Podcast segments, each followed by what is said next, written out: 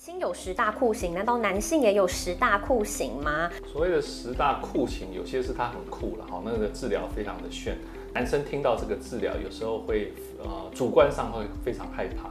那他必须靠着手感来知道说这个呃通条有没有通破尿道哦，所以如果通破尿道的情况会更更严重，那甚至。呃，会有严重的血尿。真空吸引器它有两个功能，第一个是能能够改善勃起功能，就是会让你的药效。觉得比较有效，等于是做一个复健的。对对对，所以的概念叫做阴茎复健术。一起聊健康，天天要健康。大家好，我是易君，又到了每周晚上一起关心你我健康的时候喽。好，满星有十大酷刑，难道男性也有十大酷刑吗？好，我们节目跟大家做过非常多关于男性的各种疾病，包括性功能障碍啊，以及射护腺的各种疾病等等的。但是呢，在泌尿科医师的眼中，哎，居然有所谓的十大酷刑，也就是有十种男性都可能会遇到的手。手术，我听到这边男生可能会觉得怕怕的，真的跟你我息息相关吼。所以男生如果想要避免遇到这个酷刑，我们到底该怎么做才能避免，以及会要怎么样，在什么状况下会遇到这样的状况呢？好，这应该是男生非常担心的事情，所以这集节目要好好听，先把直播分享出去哦。那我们今天也很开心来到北医附设医院，邀请到我们专业的泌尿科医师叶少德叶医师。各位观众，大家好。那我是北医泌尿科叶少的叶医师，很高兴在这边为大家做一些健康上的分享。叶医师上一次才跟我们聊过这个射护腺癌，还有以及射护腺的一些魔王跟疾病嘛，对不对？那个时候其实大家都很担心啊，因为想说哇，原来男人终其一生需要面对的课题还真的是蛮多的。但给没想到这一次还抛出叫所谓的十大酷刑哦，听到男生都会觉得怕怕的。医师为什么会称它为酷刑啊？真的有这么可怕吗？所谓的十大酷刑，有些是他很酷了，哈，那个治疗非常的炫。那有一些是因为呃，男生听到这个治疗，有时候会呃，主观上会非常害怕。那所以呢，今天跟大家主要就是呃，很清楚的剖析这几个常见的一些手术，还有能够提供各位更好的一些健康相相关的一些资讯，让大家不再害怕这些治疗。哦，所以反正听到这个跟自己命根子有关的，都还是会很怕嘛。会啊会啊，尤其一个男生，如果尿道中间要被导管穿过去的时候，很多人听到这个都会拒绝。哦，那但是某一些治疗是必要性的，所以在这边特别来啊跟大家介绍这样的治疗跟他的。常见的病人跟怎么样去预防自己会碰到这些事情？是因为其实刚刚医生在讲说，这十大酷刑其实对医生来讲还蛮常见的，而且不是只有中老年人，很多年轻人都可能会遇到。是的，所以这个非常重要。我们先来一个一个看，有十个，我们先一个一个看。先来第一个是尿道扩张术哦，这个是关于尿道狭窄有关系的。是，呃。尿道狭窄最常见还是男性，那呃可能是在呃比较年轻、性生活比较频繁的男性，或者是射护腺有射护腺肥大的一些老年人，那他做过射护腺手术之后的一些后遗症。那呃如果是呃年轻男性的话，很多都是因为得到淋病尿道炎，然后没有彻底治疗，那最后造成对后来就变成呃尿道里面有狭窄。那比较常见的狭窄有两个位置，一个是在呃括约肌前端，我们有个部分叫做膜膜状尿道，那另外一个就是在尿道口，就是俗称的马眼。那这个地方的狭窄，我们在呃临床上治疗，如果只是呃单纯单一次的导尿或者单一次的扩张，常常会复发，所以它需要呃一个疗程的扩张。那它所使用的呃扩张的的一个器器材。就是像这边图示的这个金属的通条，那它有一个特殊的弧度，那是针对男性尿道是一个 S 型，所以它为了通过那个 S 弯所设计的一个一个弧度。那这样子的通条从呃最小的尺寸一直扩张到超过一公分。那所以如果有男性的尿道狭窄的病人，不管是年轻的族群或是年纪大的病人，那他需要在门诊使用这样子的尿道金属扩张器，然后从最小号的开始扩张，扩张到超过一公分的大小，那会在他的体内呃稍扩张个呃五到呃十五到二十分钟的时间，再把这个扩张通条拿掉。那在通的过程中，会先打局部的麻醉药，就是我们会把麻药。呃，灌注在他的尿道里面，等尿道的感觉呃消失，比较没有那么多的疼痛感的时候，我们再用这样子的扩张。那这个扩张绝对不能自己做，因为它有一个特殊的一个角度，所以一定要是专业受过训练的泌尿科医师来执行。那他必须靠着手感来知道说这个呃通条有没有通破尿道。哦，所以如果通过尿道的情况会更更严重，那甚至呃会有严重的血尿。那用这个通条扩张之后，呃几次的小便会有血尿是正常现象。那如果严重的尿道流血，就要。赶快到急诊就医，所以没有捅破尿道这件事情也是跟医师的技术有很大的关系。哎，当然病人也有一定的状况，比如说如果他的尿道狭窄超过一公分，而且很厚的时候，很硬的狭窄的的纤维化，那就比较容易有尿道的伤口。是，那呃这种情况比较常发生在呃射物腺癌做过放射线治疗一呃几年后。有少部分的病人会在尿道的地方产生一个很硬很厚的呃狭窄，那那个情况就比较容易有尿道受伤的状态。那尿道狭窄最主要就是尿不出来，有这样子的状况嘛？对不对？刚开始的时候是尿速越来越慢，到最后就变成滴滴答答，到最后就是每次尿的时间都会很久，然后慢慢慢慢滴出来。那通常如果还有一个像针孔的大小，都是这样慢慢滴。那更严重会到连针孔几乎都看不到，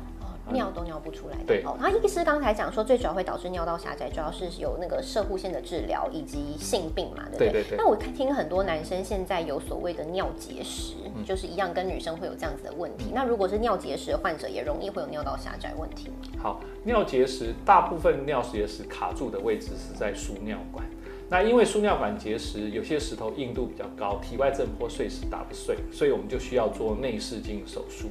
那用呃输尿管内视镜，不管是硬式的或者软式的，去把它用镭射把它击碎，那让是那个呃输尿管恢复通畅，这样才不会有肾绞痛的现象。但是这个治疗，因为它牵涉到呃不管是膀胱镜或者输尿管镜，只要有内视镜从尿道进出。它之后都有可能会造成尿道的狭窄。哦，了解。所以尿结石本身并不会直接影响变成尿道狭窄这件事情。对，呃，少数的情况哈，有一些人因为他结石呃是非常的资深的患者，他的可以自己排下来的结石越来越大颗。如果一个结石超过一公分，它会卡在尿道里面，在这个情况下是有可能。呃，因为石头卡太久而造成尿道狭窄，但这个在尿道狭窄的病人族群中是比较小的一个族群。那呃，能够排下一公分结石的人，并不是这么常见。大部分人都是零点五公分就卡住了。是好，所以其实有尿结石的人也不用太过于担心啦。对。那接下来大家最担心也是可能男性都会面临到问题，就是结扎的问题了哈。如果男性想要保有更愉悦的性行为，但是你又不想要有小孩的话，通常男性就会考虑来做结扎。但男性刚才一直有说，男性在躺上这个手术台前最担心的三件事是什么？呃，男性结扎是一个非常重要的一个手术。那它第一个可以避免女性呃去进行堕胎手术。那所以呢，呃，不管是呃大部分台在台湾的法律规定是结婚结婚后的男性在有伴侣同意之下签署同意书，我们可以进行这样的的节育手术。那这个手术大部分男性会担心三件事情，第一个就是怕结扎之后造成勃起功能障碍。那第二个是怕结扎之后射精射不出来，第三个是说万一万一我又想生小孩，那怎怎么办？因为结扎了，那要怎么样？对，能不能可逆？那第一件事情就是会不会勃起功能障碍？真正的结扎是不会影响男性的勃起，因为它不会影响到男性荷尔蒙。结扎后，男性荷尔蒙还是能够正常的维持一定的血液浓度，所以既不会降低性欲，也不会造成勃起上的困难。所以，请男性放心去接受这样子的治疗。是。那第二个部分就是射精的精液量会不会减少？事实上，男生的主要的精液成分有百分之九十来自于射护腺跟储精囊。那结扎的时候，这两个腺体都还是有正常的生理功能。所以你的精液量并不会减少，只是精液里面呃没有精子，也就是说我们有大概百分之呃十的精液里面的体积是这些细胞，就是精细胞啊，也就是精子，它是有活动力。结扎后之后的精液检查，经过十五次射精，大概是两个月后去测精液，理论上是应该要呃没有精子。对，要完全没有精哦，所以大家担心的是说射不出来的东西一样射得出来，只是说你的体液里面就少了精子这个东西。哦，所以其实还是射出来的，并不用担心说，哎，我射不出来还是男人吗？不用这样担心。对，而且结扎之后，呃，因为不用再担心让呃配偶怀孕，怕配偶要堕胎堕胎，所以也不用考虑到是不是要体外射精啊之类的东西，嗯所以反而不会影响到呃性生活。是，那第三个部分的问题是，呃，一个好的结扎手术，医师一定要能够符合，是万一需要重新接通的时候，它能够保有一定的接通的呃比例。所以呢，我们在结扎的时候的输精管截断的长度是不可以超过一公分，然后同时它需要用一定的方法去避免精子重新接通。哦，我们的输精管极少数人会重新接通，那它有一定的呃手术上的的要求。那所以这个部分大家放心，就是这个手术是第一个成功率是最高的避孕方法。第二个呢，它的对各位担心的生活品质是不会有任何影响。OK，所以以男性结扎跟以女性结扎，医师还是比较推荐男性结扎会比较好，的对。呃，男性结扎，因为第一个它只需要局部麻醉，手术时间大概十五分钟，十五分钟对，十五嗯分钟。所以呃女性结扎的话，如果不是在生产当下做结扎，它通常都还要额外做全身性的麻醉。那这个麻醉的风险是比局部麻醉要高很多。当然有少数的病人，男生很怕痛，很担心看到医生拿了一个针筒，呃，要注射到他的阴囊。那这个情况我们可以选择做舒眠麻醉，因为它只需要十五分钟，所以只要打个针让他睡着就可以了，是是一个相当安全。嗯所以整个风险跟危险性来讲，是男生是优于女生的啦。所以如果男性愿意承担这样的，对医师来讲也是乐观其成。是的所以大部分的泌尿科医师都非常鼓励。呃，如果呃需要有节育的这样的行为的时候，嗯是选择男性结扎是比女性更要安全的。是是，这也是解决堕胎率太高的一个问题嘛。哦是的是的那再来是一个膀胱癌的一个治疗啊。看到膀胱癌，大家也是蛮担心的，想说，诶，如果我射护腺有问题，会不会引起膀胱癌呢？哦，呃，膀胱癌的确是男性多于女性的癌症。那这个膀胱癌的症状是血尿，但是射护腺肥大比较严重的时候也是会血尿。所以呢，很多人呃在呃血尿的过程中就很难区分它到底是射护腺肥大、射护腺癌还是膀胱癌。那对一个临床的泌尿科医师来讲，五十岁以上的男性如果有血尿的状态，通通要怀疑有没有膀胱癌。所以在这个情况，我们都会建议病人需要做呃膀胱镜。那女性也是一样，在超过五十岁有呃血尿那都已经建议要做膀胱镜检查。那现在的膀胱镜都可以在局部麻醉下有软式的膀胱镜，所以呃疼痛还疼痛几乎可以呃受到很好的控制，所以大家不用担心膀胱镜的检查。那一旦被确诊是膀胱癌，它通常就要分期，分成一二三四期。对，那对于大部分的膀胱癌都是 A 期或是一期，就是连一期都不到。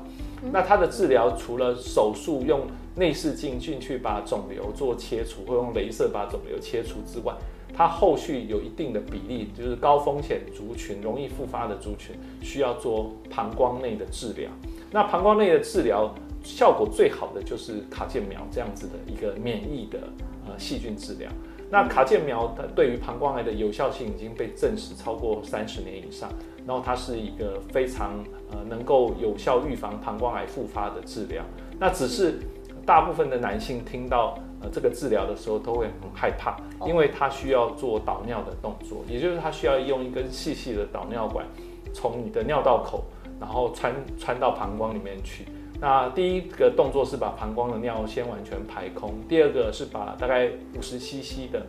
呃卡介苗的液体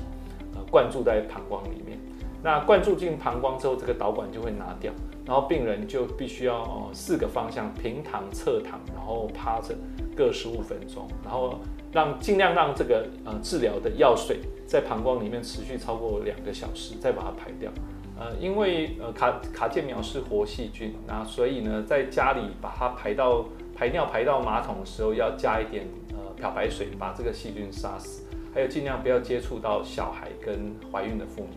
是，诶，所以看到这个膀胱癌，就是刚才医生有讲说，其实男性蛮多的，就是罹患的人数没有想象中少，哎，虽然他排第十，呃，国人十大癌症是是第十一名嘛，而且重点是刚才你说他的呃期数都其实蛮前面的，但是它复发率却是很高的癌症。是的，呃，膀胱癌有几个危险因子，那为什么男性会高于女性？有一部分过去认为跟抽烟有关，因为呃过去的抽烟人口男生是多于女生。那第二个，它的危险因子是喝酒。那抽烟会增加两倍的危险因子，喝酒会增加一点五倍，那两个加起来会增加四倍。所以如果又抽烟又喝酒，就是会增加四倍的膀胱癌的危险因子。那在台湾一个有两个独特的一个膀胱癌的高风险的状态，第一个是当初的乌角病的地区，它的地下水。被呃致癌物质污染，云嘉南地区。对，云嘉南地区。第二个是呃台湾某一段时期，我们的中药因为缺乏其中某些成分，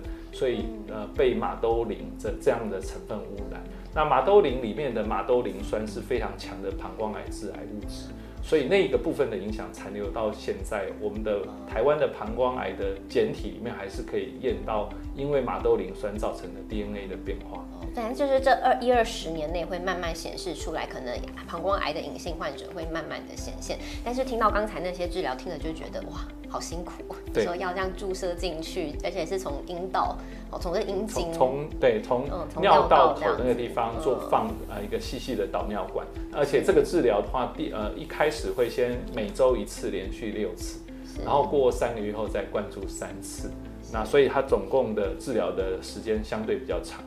是，所以男生只要听到碰到自己命根子，就会非常的敏感，非常的害怕。所以这个就是直接也是跟男生命根子有关的，而且是跟勃起功能障碍有关。这个男性可能就会比较担心了吼。好，那嗯。男性呃到了一定的年龄呃一定会有勃起上面的问题，是因为我们勃起是一个血管的充血事件。那所以呢，当你的动脉开始慢慢硬化，当你的胆固醇、三酸甘油脂比较高，它这些血脂肪沉淀在我们的的血管里，我们的勃起的力道就会慢慢的下降。那在这种情况之下，有很好的药物治疗，大家都知道威尔刚、热威壮跟西力是在。呃，全世界都是一个非常有效的、安全的治疗。那除了这个之外，有一部分人是男性荷尔蒙低下，所以我们会补充一些男性荷尔蒙来改善他的性功能跟性欲。那除了这个之外，有一些其他的辅助的方法，或是更。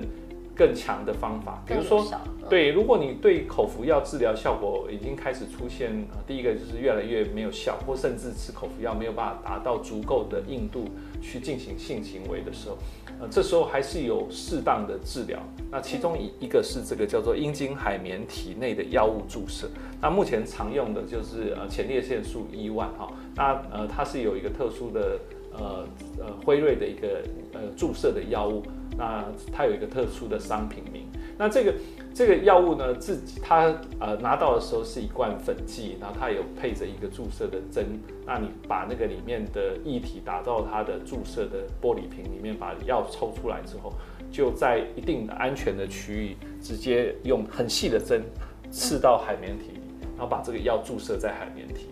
那这个药效非常快，通常在十到十五分钟，你就会感觉到充血。而且它会不需要有有呃有欲望，它就会主动的勃起哦，所以它是完全不需要靠脑部的作用，你不用去看 A 片，不用去看很刺激的影片，也不需要伴侣帮你做刺激，它就会直接造成海绵体的血管的扩张而充血。那这个是上临床上也用来诊断勃起功能障碍的一个诊一个诊断方式。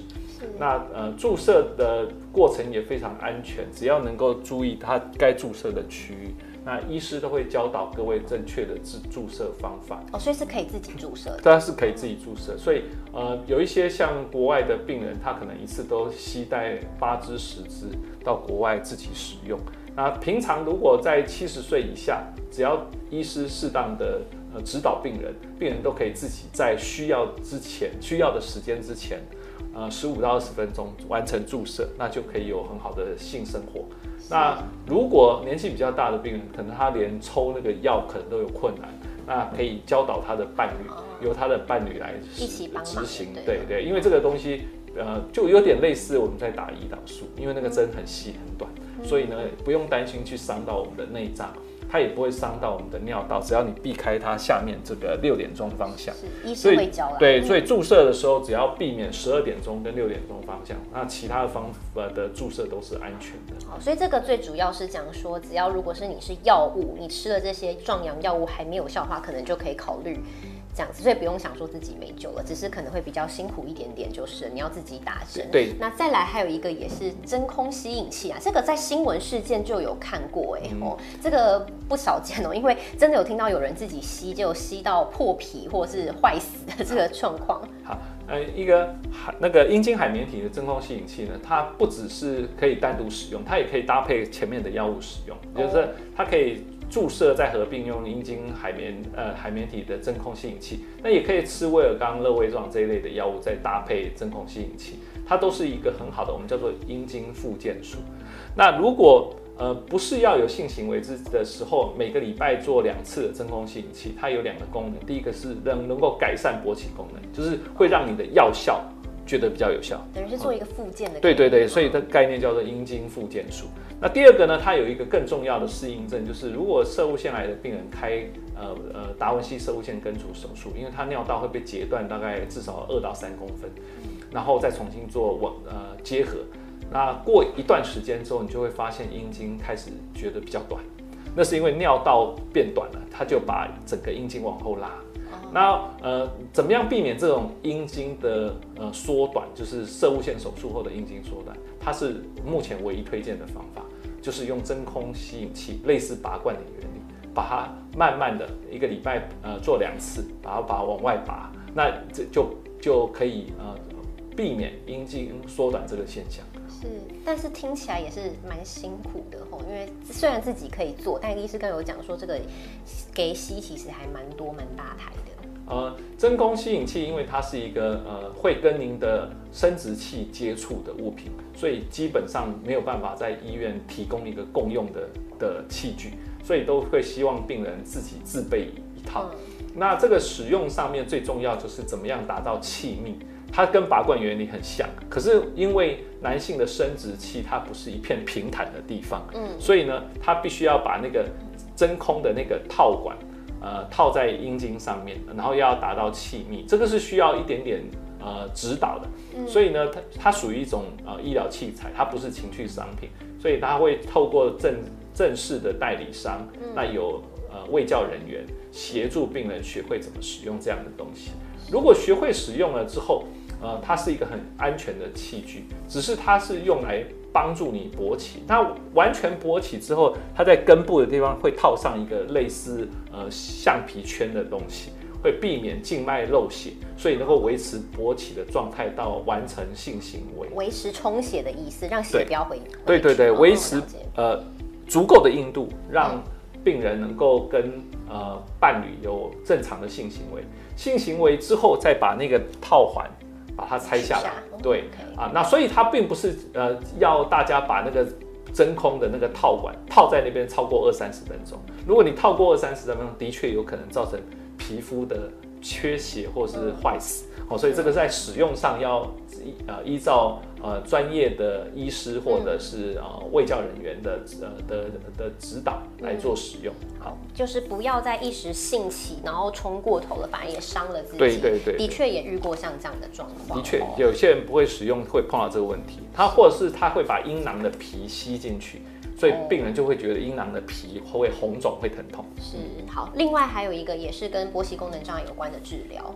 嗯，哦，这个就是医师自己要做的了，就不是我们像刚才那个打针啊跟真空吸引器是可以自己操作的了。对，而且这个是一个一次性的治疗，就是呃，我们的勃起是一个血管的充血事件。那如果你的呃进去的血量越大，的血流越足够，勃起的强度就会越好。那随着年纪慢慢增大，我们的呃内阴动脉会可能会有动脉狭窄，就像我们的冠状动脉。会狭窄一样。那这个内阴动脉的粗细跟它的呃转折，很像我们心脏的冠状动脉。所以过去的研究就告诉我们说，如果冠状动脉有问题，就是呃，比如说你心脏放了支架的人，你通常在内阴动脉也常常会有狭窄。嗯那所以在这个情况之下，如果要改善勃起的功能，除了靠药物啊、靠打针、靠真空，一个很重要的方式就是去找出狭窄的位置，然后在那个地方做气球扩张，或者是放涂药支架，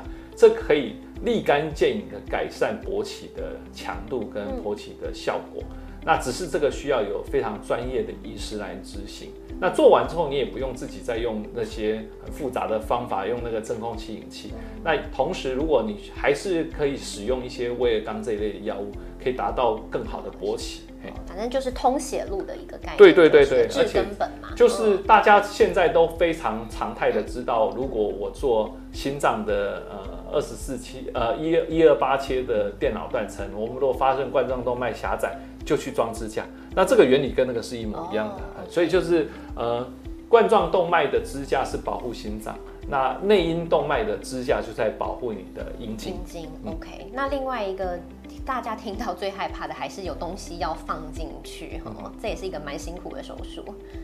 好，那呃，跟大家介绍的是说，万一刚刚讲那些方法通通都没效了怎么办？啊，那呃还是有一个非常呃有效的治疗，这个叫做人工阴茎的植入手术。那人工阴茎根据它的呃作用的原理，又分成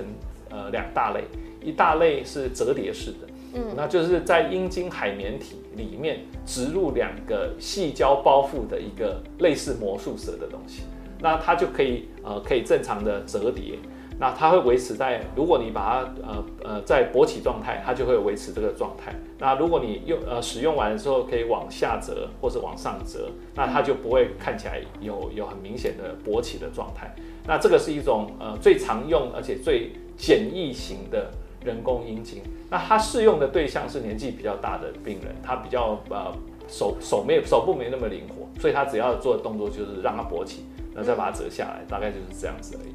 那它也是一个非常安全的手术，可是它是需要用手术去植入的。嗯，那这个植入以后就不拿出来，它就永远在那个地方。那另外一种更高阶版的，就是它有里面是有开关的，它并并不是靠一个魔术蛇的原理，它是靠里面有两个水柱，嗯，然后有一个储水囊。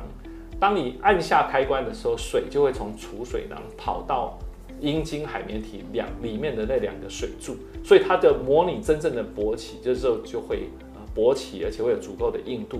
可以有完成呃性行为，同时它会会让你有感觉，会高潮，会射精，这样。是，所以为了达成这个勃起功能障碍，其实医师也是无所不用其极，对，什么方法都可以。但是大家不会担心说，我一个东西植入放在那边，它的确就是一个物品塞在那边，我们在外显上不会觉得说，哎，这个怪怪的吗？呃，折叠式的比较会有这个呃这个影响，就是当你穿比较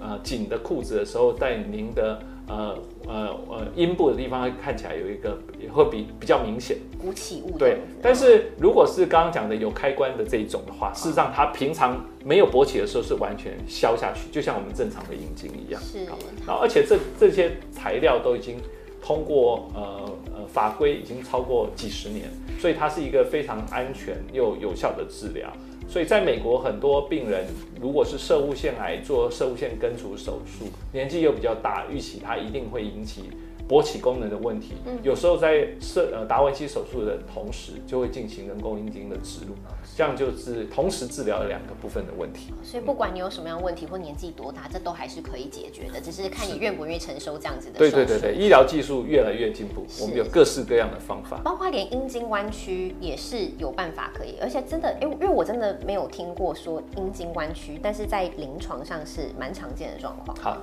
呃，阴茎弯曲可以分成先天性跟后。后天性的，它是一个蛮常见的的的一个状态。哦，呃，大部分男生都有经验经验的，好像勃起的时候可能不是完全刚好，呃，九十度，可能会稍微偏左边一点或偏右边一点。但这个角度没有太大的时候是没有影响，是不需要做任何手术。呃，当然有少数的人他在心理上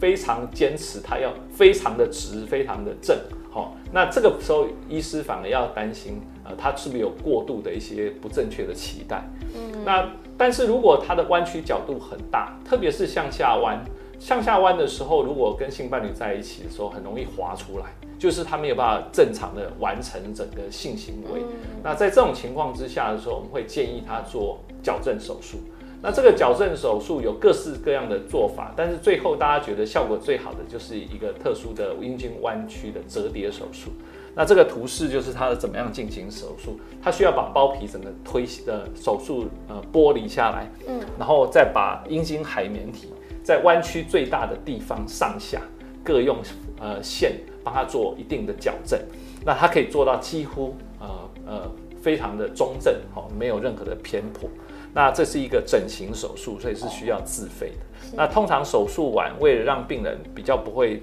肿胀太厉害，同时会把包皮做切除，所以它会合并一个包皮环切手术。那结束之后还是一样可以拥有正常的性生活，是不用担心。对它，因为这个这上面的缝线在一定的时间就会脱落，但里面呃折叠的那个线是永远不脱落的，所所以它不会因为太用力勃起，结果它。弯曲角度又跑出来，但是刚才医师有讲，除了先天之外，后天是后天是什么样的状况会导致阴茎弯曲？啊，大部分后天的阴茎弯曲都是因为阴茎受到外伤，所以有一些人是在勃起的状态下去撞撞击到，或者是勃起的状态被球打到，被球打到，对，有也有这种状态哦，就是被他在运动当中被球打到，然后还有一小部分的人是在性行为的时候。啊，因为姿势的关系造成阴茎，我们俗称的阴茎骨折了哈。哦，特殊体位的话造成的受伤，就是在某一些体位，呃，过去的研究，科学研究的调查是认为，在男下女上的体位，有时候比较容易造成阴茎的骨折。哦，被女生做断的。呃，对对，那个角度它或者是动作太激烈的时候，它会造成在不完全勃起的状态下，会造成阴茎海绵体的白沫破裂，这是我们俗称的骨折。通常他会听到白沫裂开的声音，会有啪的一声，像气球破掉的声音。然后接下来呢，他就会发现他的阴茎变成萨克斯风状，而且它会开始整个阴茎变成紫色的哦，就是呃，就像茄子一样的紫色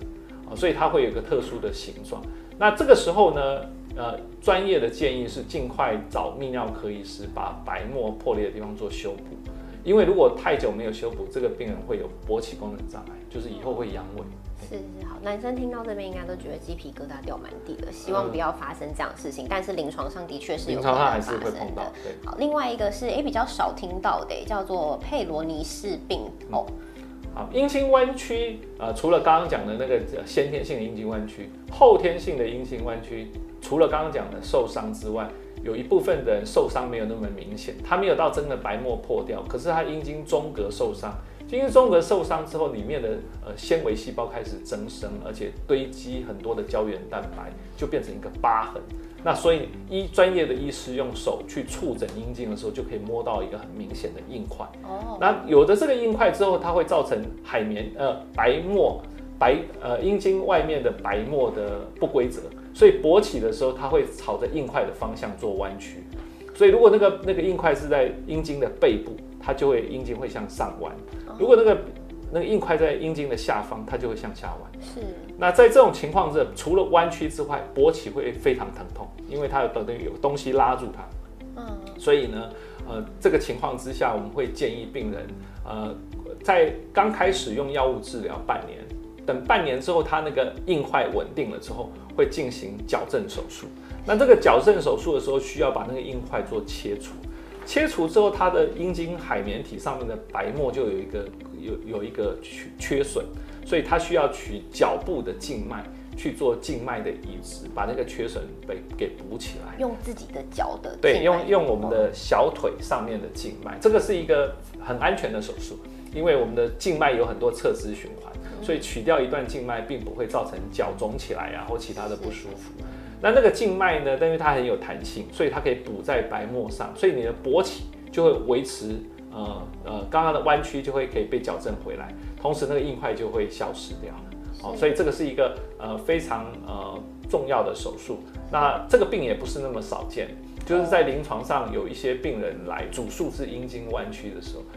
医生如果仔细对仔细触诊，有一些人都是这个叫做佩洛尼氏症。哦，所以主要也是以刚才讲，可能在性行为过程中受伤或运动受伤，但是自己不知道，就慢慢变成硬块才发生的。哦，那最后一个是人工括约肌植入，是主要是尿失禁，因为听到括约肌一直以为跟上大号有关系。好，我们这个括约肌讲的是尿道括约肌。那尿道括约肌什么时候会造成永久性的伤害呢？大部分第一个是射护腺癌做射护腺根除手术，或者是射护腺癌做放射线治疗。久了之后造成尿道狭窄。那这个尿道狭窄，我们做了扩张之后，因为因为它的狭窄的部分呃切呃影响到了括约肌，所以连括约肌都产生了呃伤害。那在这种情况之下，病人会永久呃叫做完全尿失禁，就是你病让病人站着的时候，可以看到那个尿就一滴一滴的从尿道口滴出来。他从尿不出来变尿失禁。对，会变成尿失禁。那这个是一个非常辛苦的状态。那这个尿失禁，因为它要长时间穿纸尿布，所以它会有尿布疹。那台湾的天气很热，特别容易造成皮肤上的问题。嗯，那最后的终极治疗方法就是类似人工阴茎的植入手术，我们植入一个人工括约肌。那人工括约肌呢，外面就有一个像甜甜圈的构造，那里面充的是水，那它会压迫住尿道，让尿液不会从膀胱漏出来。然后当你要上厕所的时候，底下有个开关，一按那个那个外面的那个甜甜圈里面水就会流走。留守的时候，那个尿道的阻力就下降，它就可以正常像正常人一样上厕所排尿。男生也可以站站着尿尿没有问题，然后尿尿也会非常顺畅。尿完之后呢，一定的时间那个水又会重新回回填到那个甜甜圈的构造，它又会继续压迫住那个尿道。那所以呢，正常的时候你就可以免除了这个尿布的这个这个对身体的一个负担，是就解决尿失禁的问题啊。是的，所以这个是对于这样男性有尿失禁的问题是一个很大的福音。那女性如果有一些很严重的尿失禁，也是可以考虑这样子的治疗。哦，女性也是可以做的一个。对，女性如果呃骨盆腔因为呃生很多宝宝，或者是因为呃自然产对骨盆腔的肌肉造成一定的伤害。会有少数的呃女性妇女年纪比较大，也会永久性尿失禁。那那种情况的的时候，也可以建议做人工括约肌的手术。OK，好，刚才以上十种手术，因为相信我们摄影也是男性，听到这边都会觉得好害怕，会不会自己总有一天遇到这样子的问题？哦，男生听到真的都会怕怕，因为毕竟要动你的命根嘛，所以平常真的好好保养就很重要。如果你不希望躺上那个手术台，让医师对你的小弟弟这样子欺，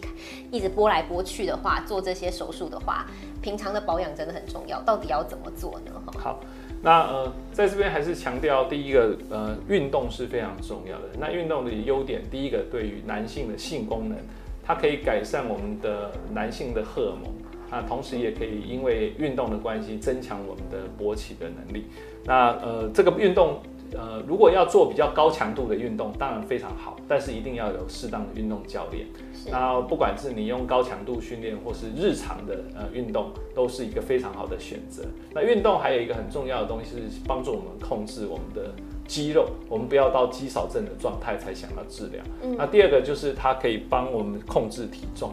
那运动跟控制体重这两个，还有另外的更深层的目的，它对于癌症的预防也是非常有效的哦。所以这个地方要鼓励大家养成运动的习惯，跟呃如果有已经有过重的情况，要能够稍微减重。是。那接下来就是呃对于男性的性功能中，呃补充锌足够量的锌是非常重要的。我们看到很多广告，维他命的广告都说，哎，我含高量的锌。那日常的食物中也是有很多，呃，不管是呃牡蛎类的东西，生蚝或者一些带壳海鲜，它都有高量的锌。那这个对于适当的补充，对于我们的性功能是绝对有正向的帮助。那除了这个之外，男生的勃起是需要有呃一个神经传导物质叫做 NO。好，那这个 NO 的的来源是由一个叫做精氨酸造成的。精氨酸虽然不是必需氨基酸，我们自己身体会把其他氨基酸制造成精氨酸，但是如果你要改善勃起功能，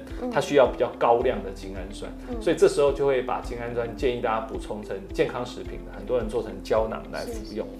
那接下来就是要控制血压、血糖，这些都跟勃起功能非常有关系，还有跟排尿功能也是有关。那接下来就是呃，有一部分人的血压很高，是因为呃他的肾上腺。有一个会产生造分泌一些毒素的肾上腺的良性腺瘤，那这个因为它会造成严重的高血压，而且它通常发生在比较年轻的的的患者，所以如果你年轻但是血压高，吃降血压药效果不好，甚至要吃到三种以上的降血压药，也建议你要做肾上腺的检查，这个是很多人会忽略掉的。那如果一旦发现是肾上腺腺瘤造成的，做个小手术之后，诶，你的血压就会控制到非常非常理想的。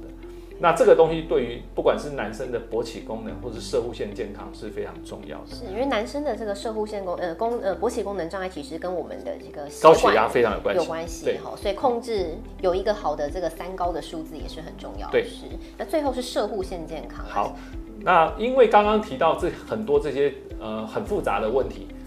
呃大家都可以听到我说，使用射护腺癌是它一个很重要的因子。主要是因为射物腺癌的治疗之后会有很多勃起的功能的问题、排尿的功能问题，所以怎么样早期诊断射物腺癌跟呃甚至预防射物腺癌，对于呃一定年纪的人要减少勃起功能的问题跟减少排尿的问题是非常重要的。是。那射物腺的健康，其中几个呃重要因素是射物腺癌的早期诊断。那在此强调，在国际上现在大家除了 PSA 这个抽血之外，更重要的可能是射护线的磁振摄影检查，所以如果你有例行性几年做一次健康检查的习惯，建议你把射护线的磁振摄影检查列入其中的一个选项。那如果在磁振摄影检查中发现有可疑的病灶，可以及早诊断、及早治疗，那对于你的生活品质的保持是最效果最好。嗯，好，除了是排尿的健康之外，男生最重要还有自己性功能的表现。那最根本的原因就是射护腺也要健康，然后身体血管都必须要健康。是的。好，今天非常感谢医师帮大家非常仔细的介绍这个所谓的十大酷刑了。后